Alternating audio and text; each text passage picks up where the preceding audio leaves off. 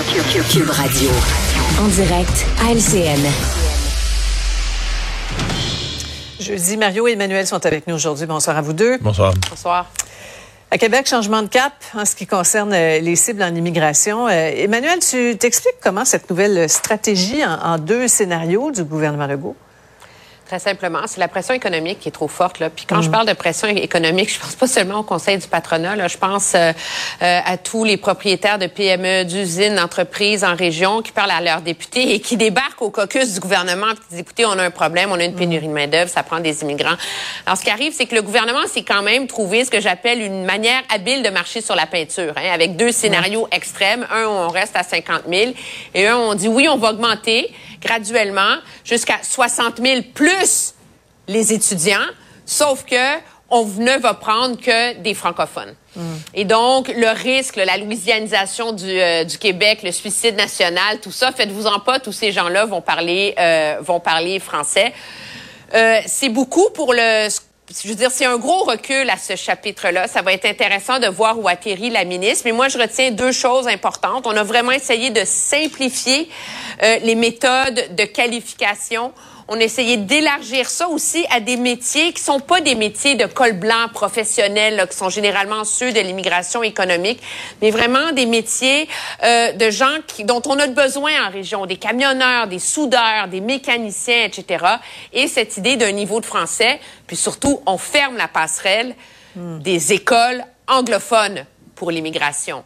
Maintenant, ce ne sont que les étudiants qui vont dans Ouais. des, des institutions postsecondaires francophones qui vont y avoir accès. C'est ça. Et Mario, à travers euh, tout ça, est-ce qu'on a une, une idée juste de, de notre capacité d'accueil? Et puis, ces, ces seuils-là, là, ils tiennent pas compte des- des- de la question des- de l'immigration temporaire. Ils sont au-delà de 300 000 maintenant. Ouais, ils en tiennent partiellement compte, parce qu'exemple, Emmanuel vient d'expliquer, parce qu'il y a des étudiants étrangers temporaires, il y a quand même une passerelle où on priorise le français, donc ça en tient parti- partiellement compte.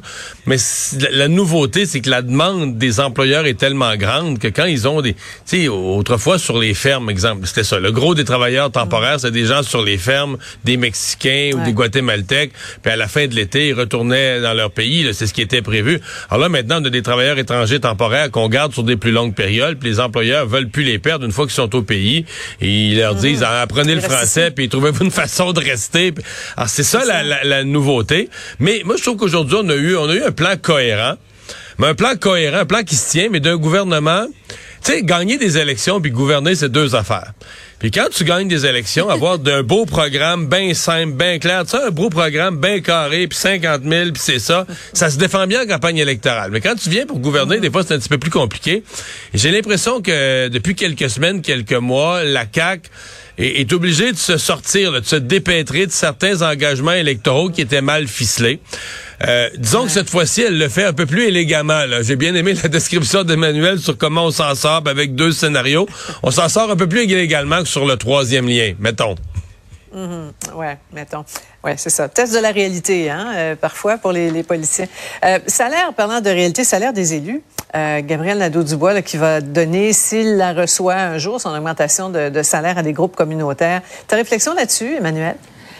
Ben, je veux dire, je, pe- je pense que QS a pas le choix. Ce qui est intéressant, c'est que là, M. Nadeau-Dubois a dit qu'il va le faire, Hubert Gazal, mais objectivement, tout député qui va voter contre ce projet de loi-là peut pas, après ça, aller encaisser le chèque. Là. Tu peux pas te draper dans la vertu de dénoncer une augmentation de salaire qui est mal avisée au mauvais moment et qui est mal ficelée, puis après ça, dire, ah, savez-vous, c'est super, je vais prendre le chèque quand même. Là.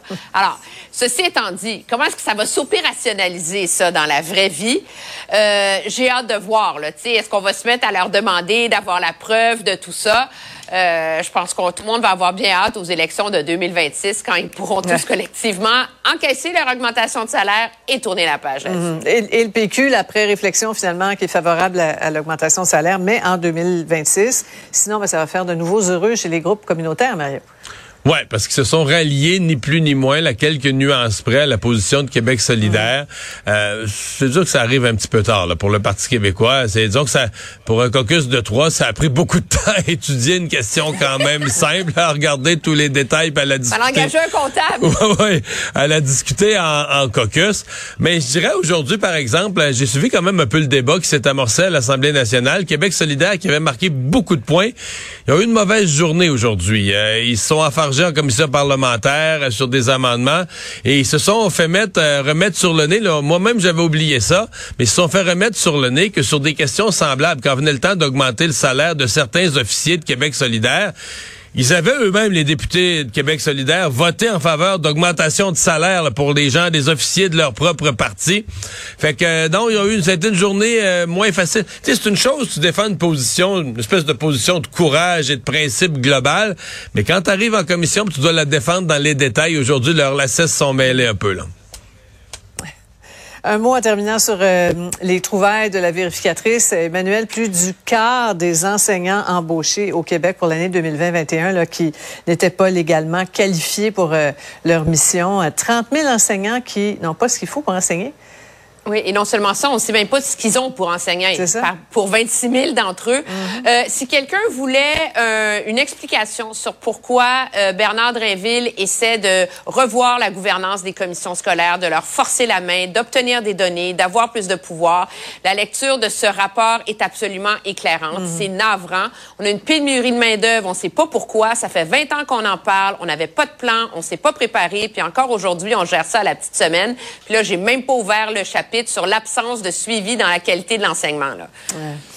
J'aimerais t'entendre, euh, Mario. Euh, à Québec, là, toujours, on a entendu la réaction de Geneviève Guilbeault, là, hier, qui nous invite tous à redécouvrir le 511. Là. Euh, elle a précisé sa pensée aujourd'hui. Est-ce que c'est le, genre de réaction que tu espérais de, la ministre des Transports après le, chaos qu'on a connu? Sophie, tu m'amuses en utilisant l'expression préciser sa pensée. ouais, disons qu'elle a précisé sa pensée. elle a essayé de corriger. Elle a essayé de corriger le message parce que, tu sais, dans le fond, c'est pas, pas complètement ridicule de dire qu'il faut utiliser le Québec c'est un 5 1, c'est un, outil qui est là. Mais en même temps, c'est un outil. Moi, j'utilise ça dans les tempêtes de neige. Quand j'entends la ministre dire ça, c'est comme si elle nous disait, regarde, là, ça va être une crise tout l'été, ça va être une crise terrible, aussi pire qu'une grosse tempête de neige. Ça fait que prenez les moyens euh, de, vous informer. Mais ce qui passait pas dans le message, c'est que le public entende que c'est de leur faute. C'est que tu remets la responsabilité mhm. sur le dos des citoyens. non, non, non. Il fallait qu'elle, comme ministre des Transports, elle prenne la responsabilité à la fois mm.